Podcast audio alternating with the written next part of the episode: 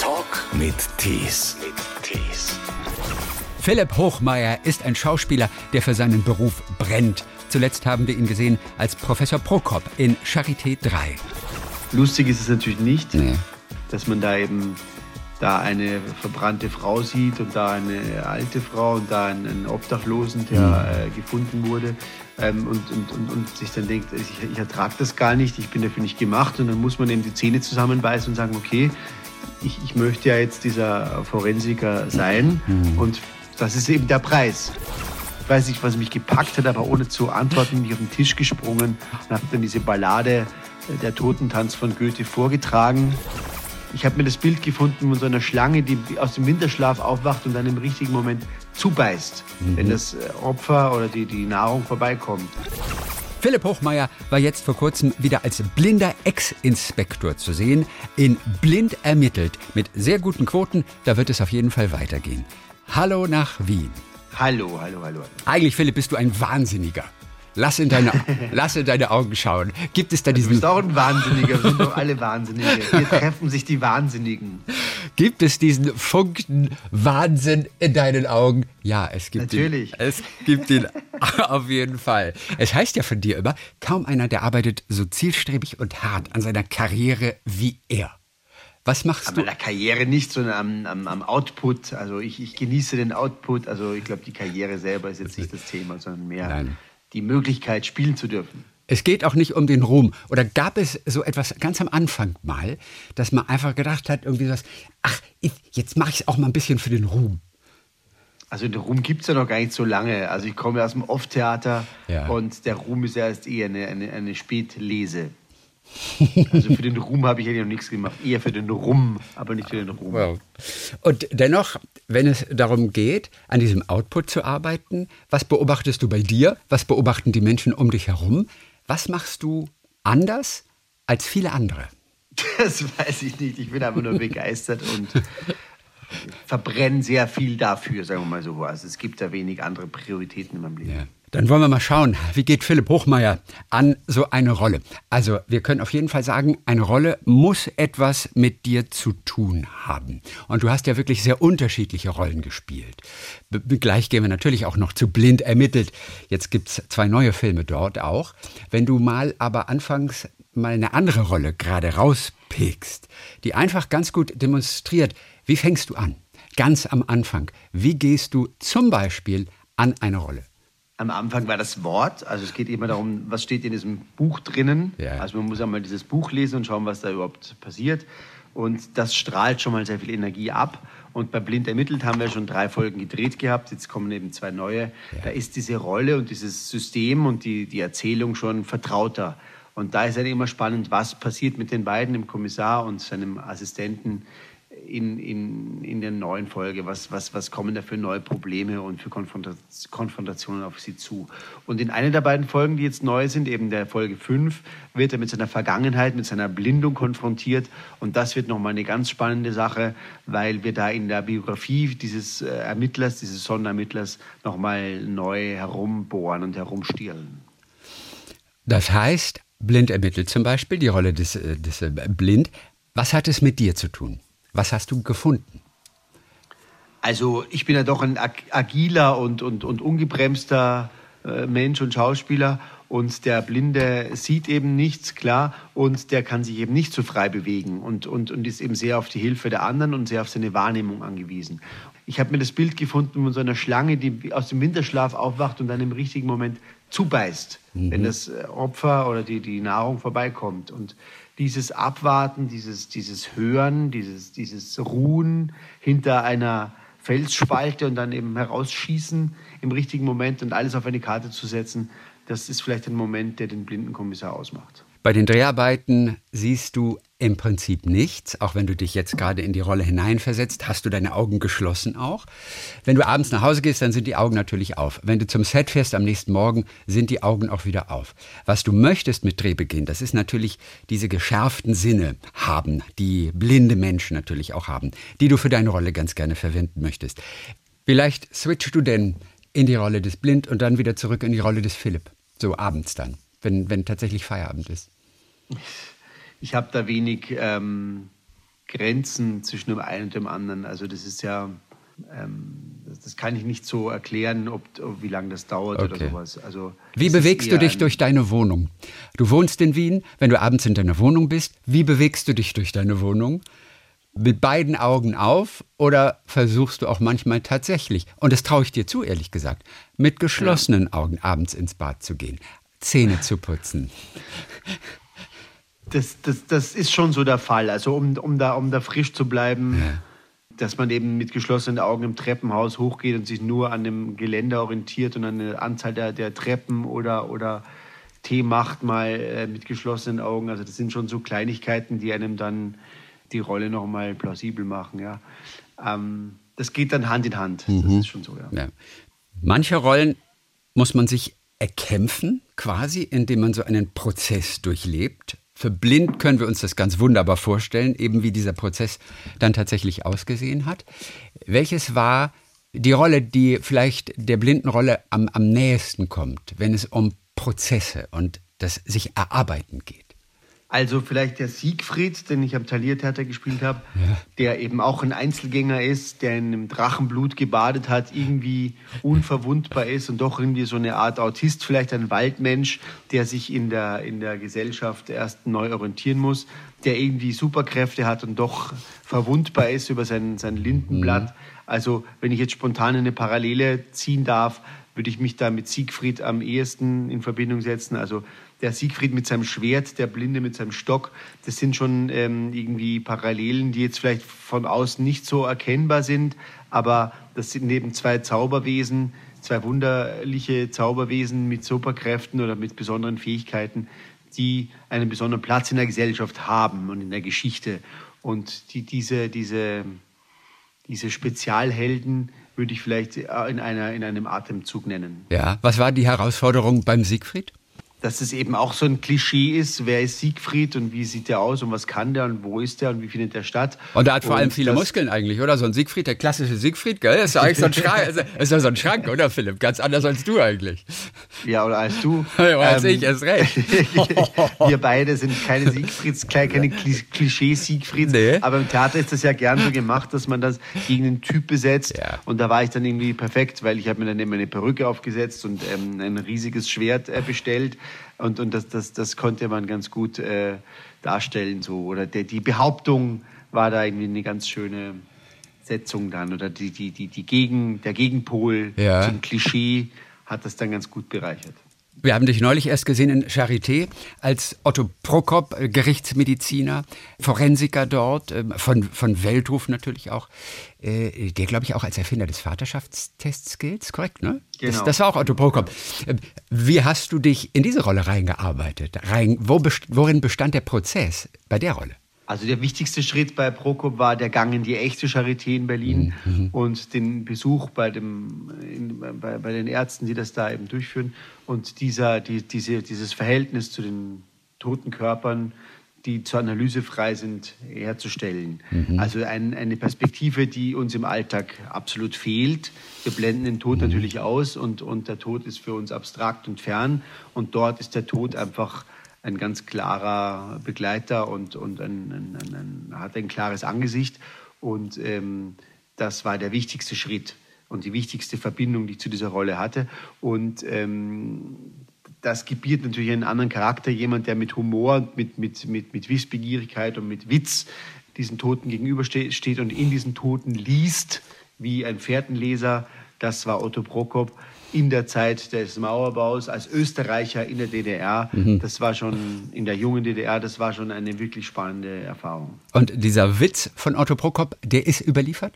Insofern, ähm, dass es äh, ein paar Interviews gab, Filmaufnahmen, Zeitzeugen und ähm, seine lustige Kleidung, immer diese Fliege und, ja. und, und, und, auch im, im, Buch ist natürlich super dargestellt gewesen, dieser, dieser sprühende Charakter. Ja. Also da konnte ich mir ganz gut was zusammenbauen, was, was relativ ja.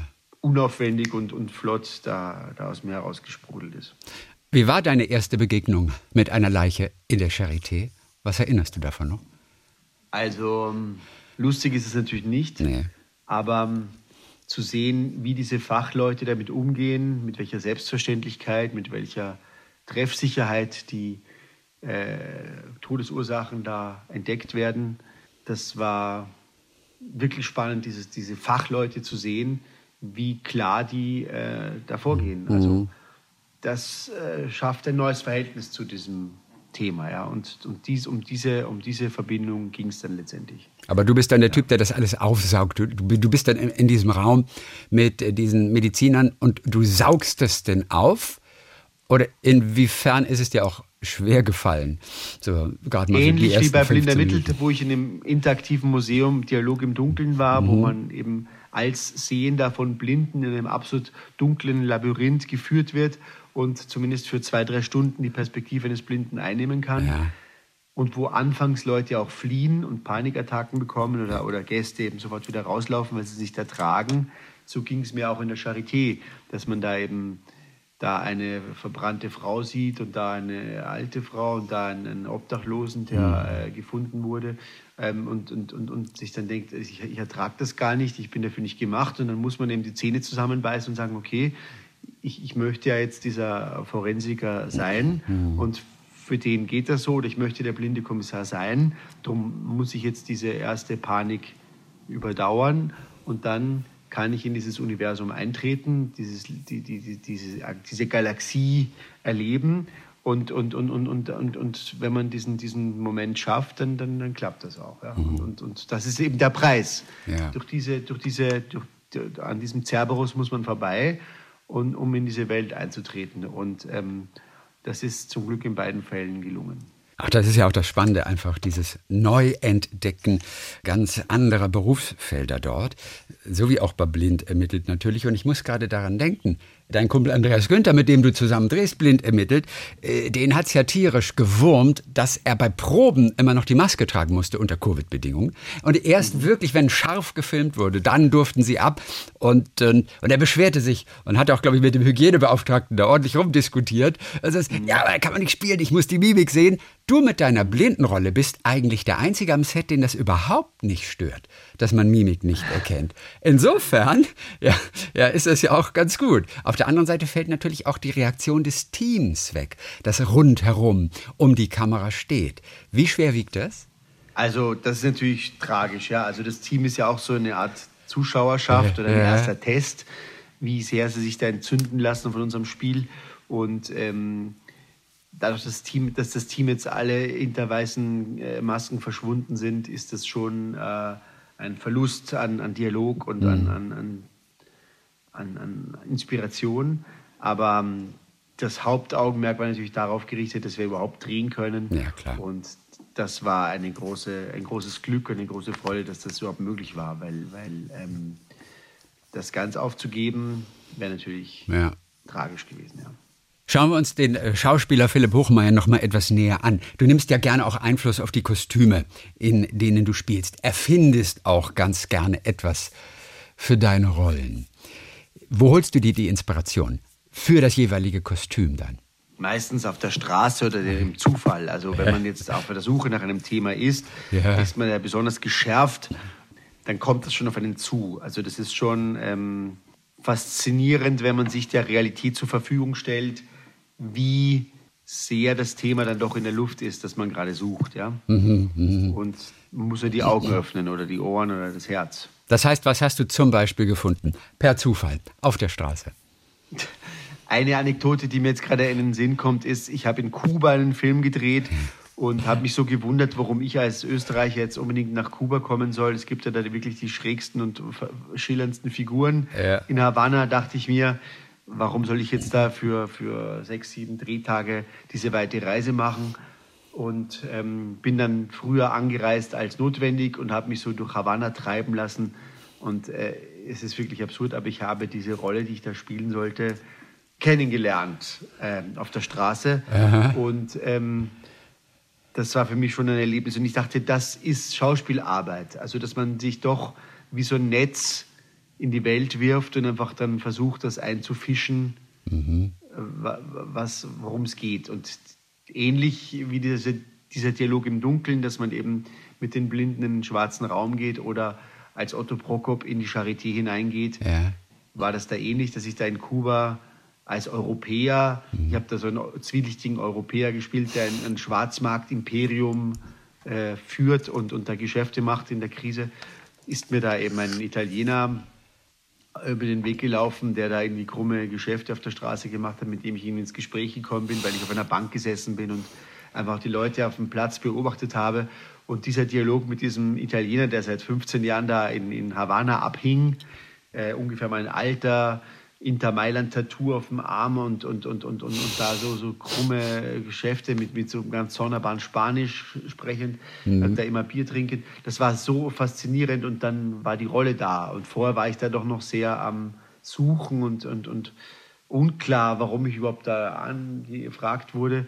Das ist ja immer so eine Frage, man bekommt so ein Angebot, man bekommt ein Buch geschickt und, und, und, und ein paar Sätze dazu und das ist es. Und dann ein paar Wochen später oder vielleicht sogar wenige Tage später geht so ein Film los. Und die große Frage für einen Schauspieler ist ja immer, was hat das mit mir zu tun oder wo bin ich da, wie, wie komme ich da vor? Das ist jetzt nicht so, dass man da äh, wie ein Handwerker ein, mhm. ein, ein, ein Stück äh, Metall verlegt oder ein, Holz da einbaut, sondern man muss ja da sich irgendwie öffnen und, und, und, und das Thema durch seinen Körper und durch seine Seele rieseln lassen und, und, und zum Klingen bringen. Und ähm, bis sich dieser Moment ereignet, da, da, da, da, muss schon was passieren. Und ähm, in dem Fall da in Kuba ist, ist, ist da so ein kleines Wunder passiert, weil es hätte auch nicht eintreten können. Mhm. Ja. Aber nach diesem Wunder, nach diesem Geburtsmoment jagt man eben ständig, wenn man auf der Suche ist.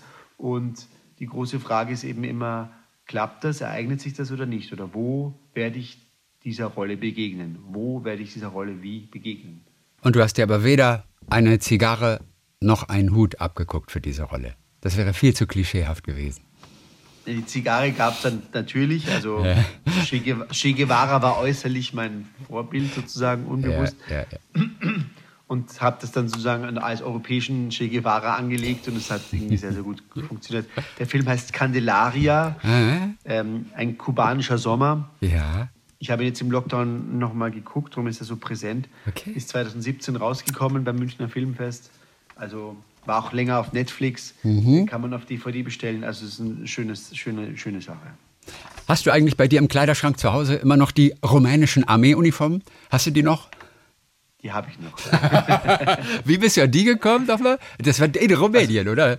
Ja, ja, da war ich in, im Donaudelta und es war eine sehr arme Gegend und die Armee hat ausgemusterte Uniformen oder, oder, oder, oder Soldatenkleidungen dem Dorf einfach zur Verfügung gestellt. Und es war so absurd, da im Sommer ähm, durch diese Gegend zu laufen und überall so diese, diese in, in Camouflagekleidung äh, verkleideten Dorfbewohner zu sehen. Das hatte so eine apokalyptische Energie, ja. dass da jeder da wie so ein neuer Soldat ausgestattet war. Also es war wirklich faszinierend und dann waren da auch welche über und da konnte ich mir zwei, drei mitnehmen und die sind ja dann auch ausschlaggebend gewesen für meine, für meine Kostüm, Kostümfindung ähm, bei meinem Soloprojekt Jedermann Reloaded, wo ich mit meiner Band ja. die Elektrohand Gottes den Jedermann interpretiere.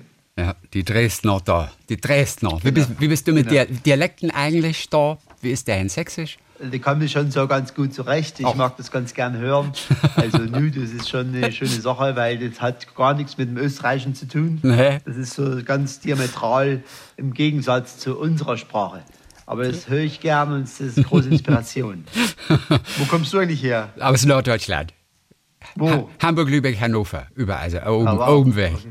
Einfach oben, Hauptsache oben weg, weißt du? ja, ich weiß gar nicht, wann hast du das letzte Mal in Norddeutschland gedreht? Noch nie wahrscheinlich, oder?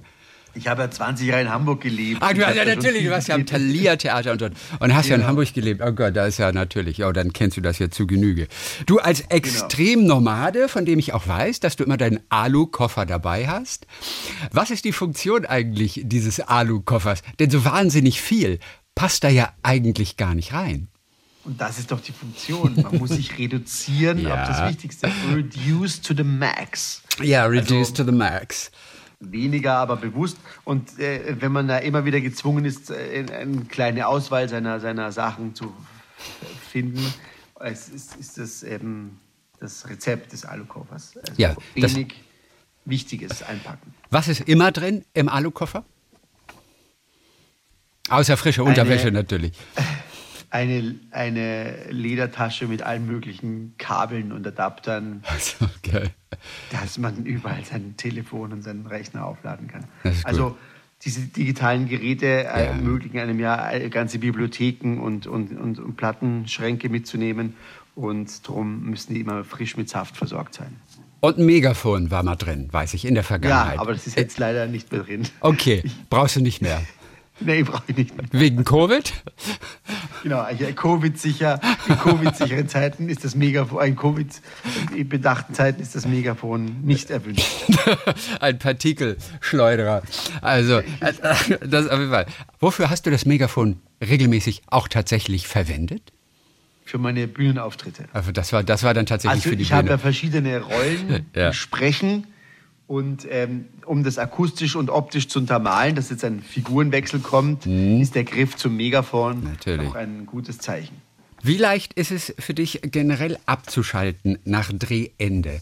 Du hast auf jeden Fall ein Ritual, dass du gerne in einen kalten Fluss steigst, weil sozusagen Ja. alles, was die Rolle am Tag ausgemacht hat, kannst du sozusagen abwaschen, um als Philipp wieder aus dem Wasser zu steigen. Jetzt gibt es natürlich nicht überall einen Fluss, ne?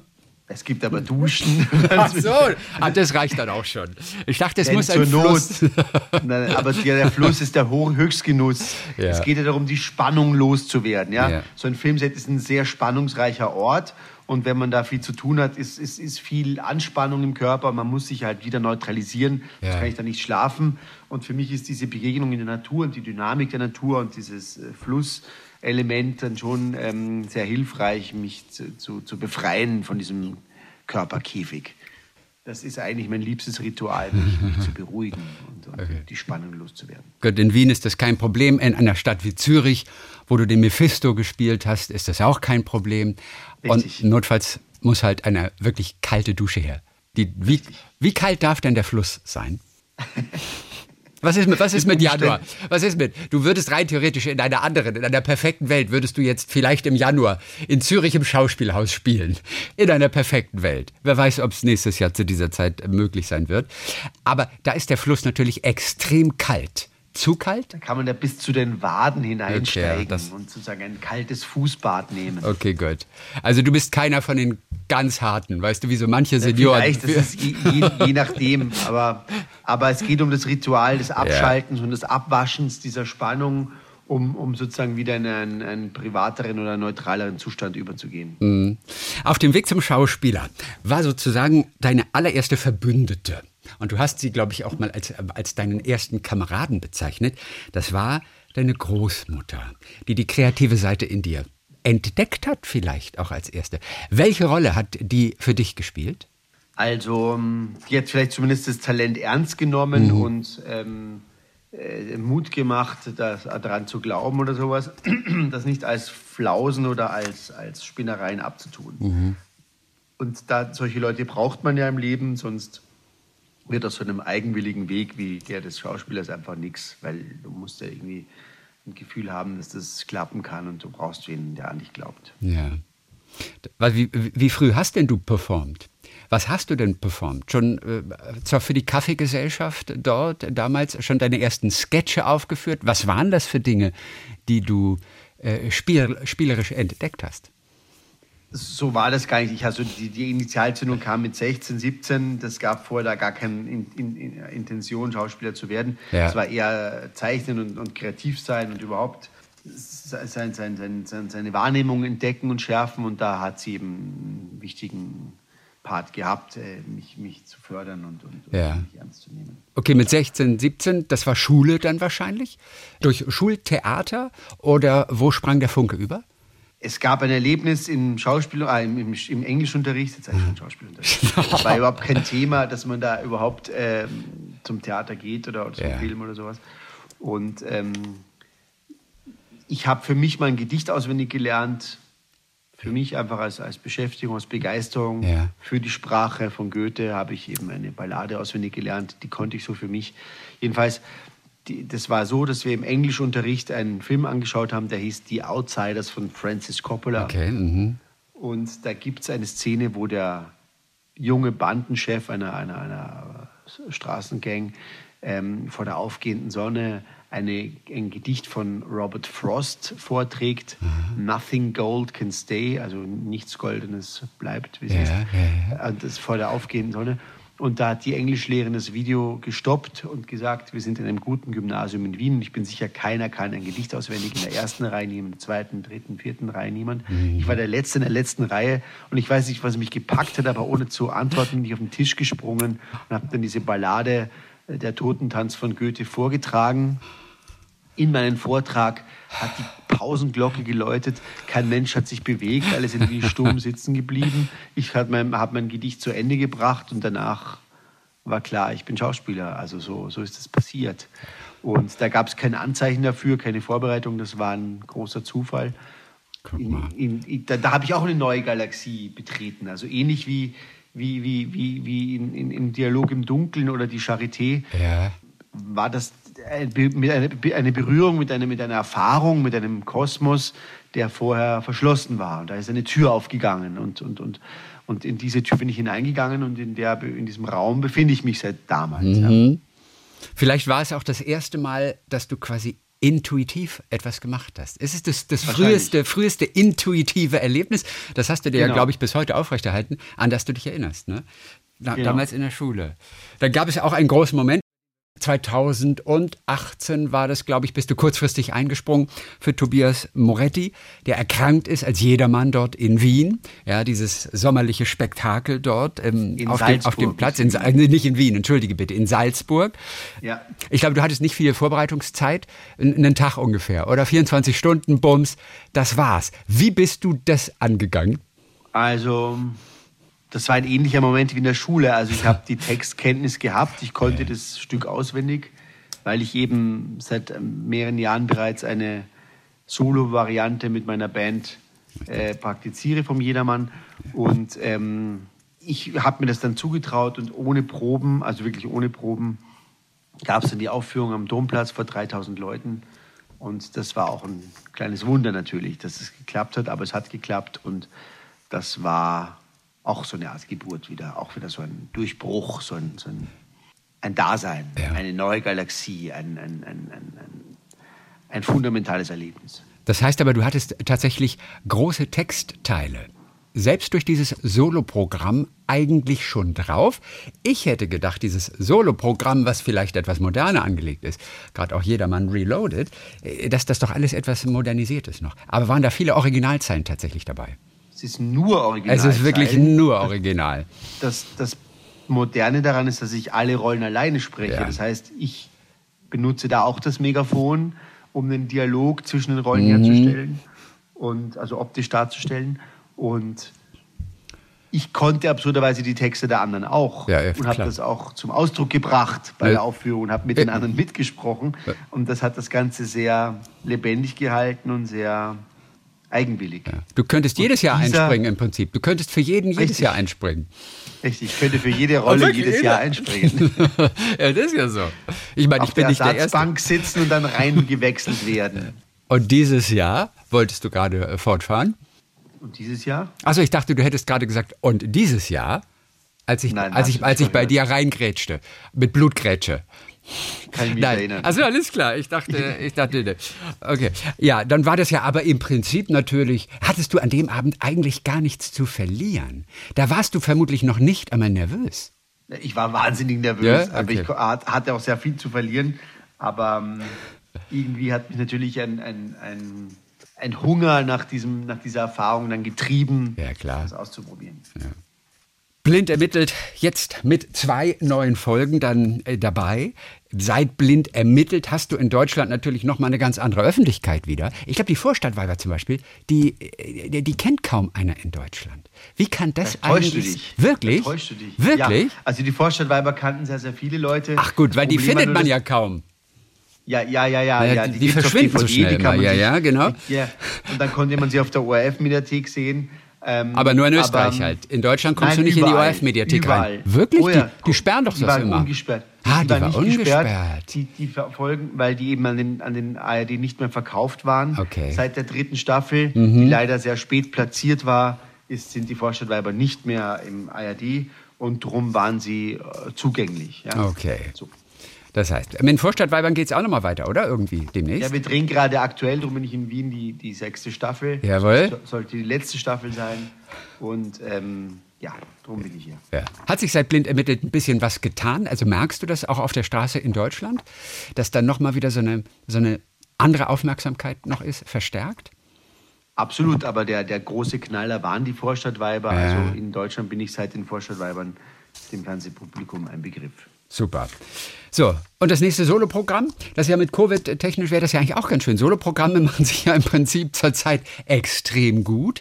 Inwiefern hast du Neues sozusagen für dich geplant? Und es ist ja auch überhaupt mal ganz schön, auch alleine auf der Bühne zu stehen und dass man nicht ständig auf irgendjemand anders hören muss. Fühlt sich ja auch gut an, bestimmt, oder?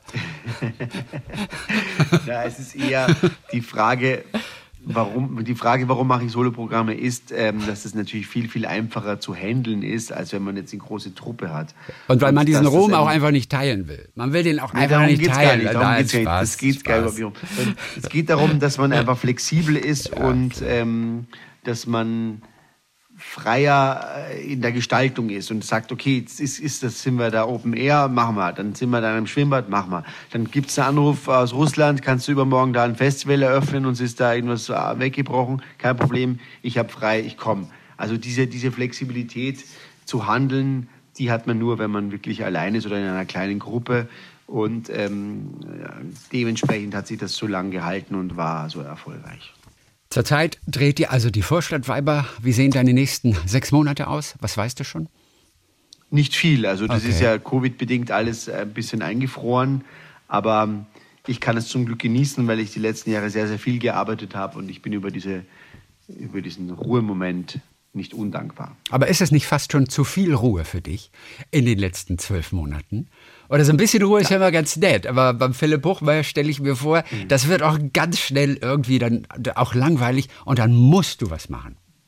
Also im Jahr 2020 habe ich sehr viel gearbeitet. Ja. Das ging alles Covid-bedingt sehr gut. Ähm, Im Jahr 21 habe ich jetzt erst meine ersten Drehtage gehabt, also ich hatte vier Monate Pause okay. und die haben mir sehr gut getan. Okay, du bist noch nicht wahnsinnig geworden. Nein, im Gegenteil, ich habe mich von meinem Wahnsinn erholt.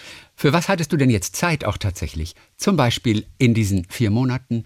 Da kann man ja plötzlich wieder, so alte Hobbys kann man plötzlich wieder aufnehmen. Man entdeckt irgendwas, man liest ja nicht den ganzen Tag Drehbücher, da gibt es ja gar nicht genug in diesen Tagen. Was hast du für dich wieder neu entdeckt? Was hast du verstärkt wieder mal gemacht? Also ich habe innerlich und äußerlich aufgeräumt. Ja. Also ich habe ja, ich habe wenig Zeit gehabt, mich mit, mit meinen ganzen Passwörtern zum Beispiel zu beschäftigen und diese ganzen äh, äh Zugänge da erstmal wieder zu schaffen und einmal das Leben wieder in die Hand zu bekommen. Und vorher war ich ja irgendwie in so einem Schnellzug, der da nie gestoppt ist. Und mir ist das ja auch mir sehr vieles entglitten, auch weil man einfach überhaupt keine Zeit hat, sich mit den Sachen zu beschäftigen und kein Interesse, ja. weil man sich dafür gar nicht äh, öffnen kann. Ja. Aber jetzt war gut, einfach mal ein bisschen aufzuräumen, den inneren Keller und den inneren Dachboden mal ein bisschen ähm, wieder auf Vordermann zu bringen. Ich muss an meinen Lieblingssong von den Toten Hosen eigentlich denken wo du sagst, innerlich und äußerlich aufgeräumt. Ich sehe vielleicht von außen scheiße aus, aber innen ist alles neu. Ich finde das eine so schöne Zeile. Ich sehe vielleicht von außen scheiße aus, aber innen ist alles neu. Ich liebe diese Zeile. Ich liebe das diese passt gut zu unserer Zeit gerade, weil wir sind ja alle sehr verwildert. Also äh, ja. die meisten Männer, die ich kenne, tragen wilde Bärte, mhm. aber innen sind sie wahrscheinlich ganz neu. Aber innen ganz neu. Was wäre ein schöner Song, um einzusteigen bei der Elektrohand Gottes? Deine Band äh, mit den Dresdnern. Was wäre so ein schöner Song, wer sie noch nicht kennt, diese Band, um einzusteigen? Also auf Spotify und YouTube und so weiter gibt es ja das ganze Jedermann Reloaded ja, Album. Klar. Und da wäre die Bullschaft, die Nummer 6. Jawohl. Zufällig Nummer 6, ähm, äh, die, die, die, der schönste und klarste Einstieg. Das ist der Dialog zwischen mhm. Jedermann und seiner mhm. Frau wie sie am größten Glück sind und sich ihre Liebe gestehen. Und dieser Dialog zwischen Mann und Frau, der kann nicht schöner beschrieben sein als hier von Hoffmannsthal. Und die Band hat, da, hat sich da sehr ins Zeug gelegt und einen schönen Sound gefunden. Danach kommt auch schon der Tod. Also der, ja. der, der, das Glück der Liebe wird mit einem raschen Tod da im Stück bestraft. Philipp Hochmeier, jetzt zu sehen in Blind ermittelt mit zwei neuen Filmen. Dann Dankeschön für heute. Dann viele Grüße auf Dankeschön. jeden Fall. Weiter flottes Aufräumen und dann äh, Danke. bald, bald drehen. Grüße nach Wien. Philipp Hochmeier. Danke. Talk mit Tees. Und als Zugabe dann noch, weil Philipp die Rechte hat, die Botschaft. Track Nummer 6 vom Jedermann Reloaded. Das ist ja meine Buhle wert. Nachdem mein Herz schon hart begehrt, hat Spielleut mit eine ganze Schar und kommt mich abzuholen gar. Wer alslang auf sich warten lässt und ist der wertest aller Gäste, den muss man mit Zimbeln und Windlicht abholen und führen zu seiner Pflicht.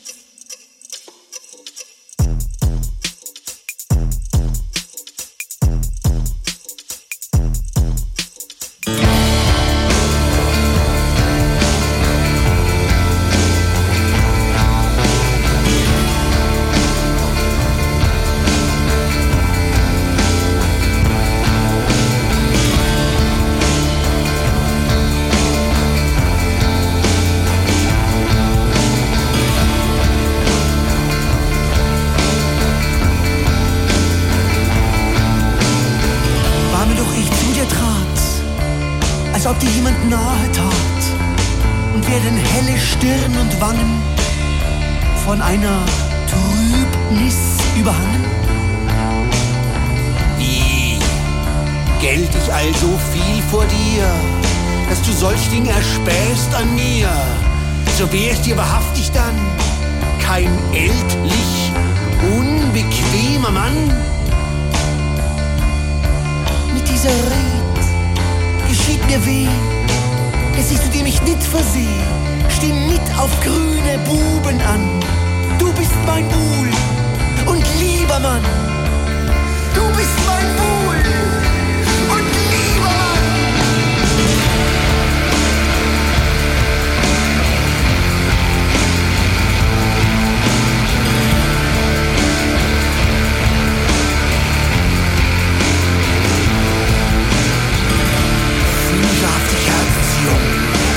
und selber bubenhaft genug. Und wenn ich einst kein Bub mehr bin, um desto zärtliches Drummen Sinn. Um desto zärtliches Drummen Sinn. Ein Bub lebt frech und ohne Art. Ein Mann ist großmütig und zart, hat milde Hände und steten Sinn. Das zu ihm die Frauen hin. Das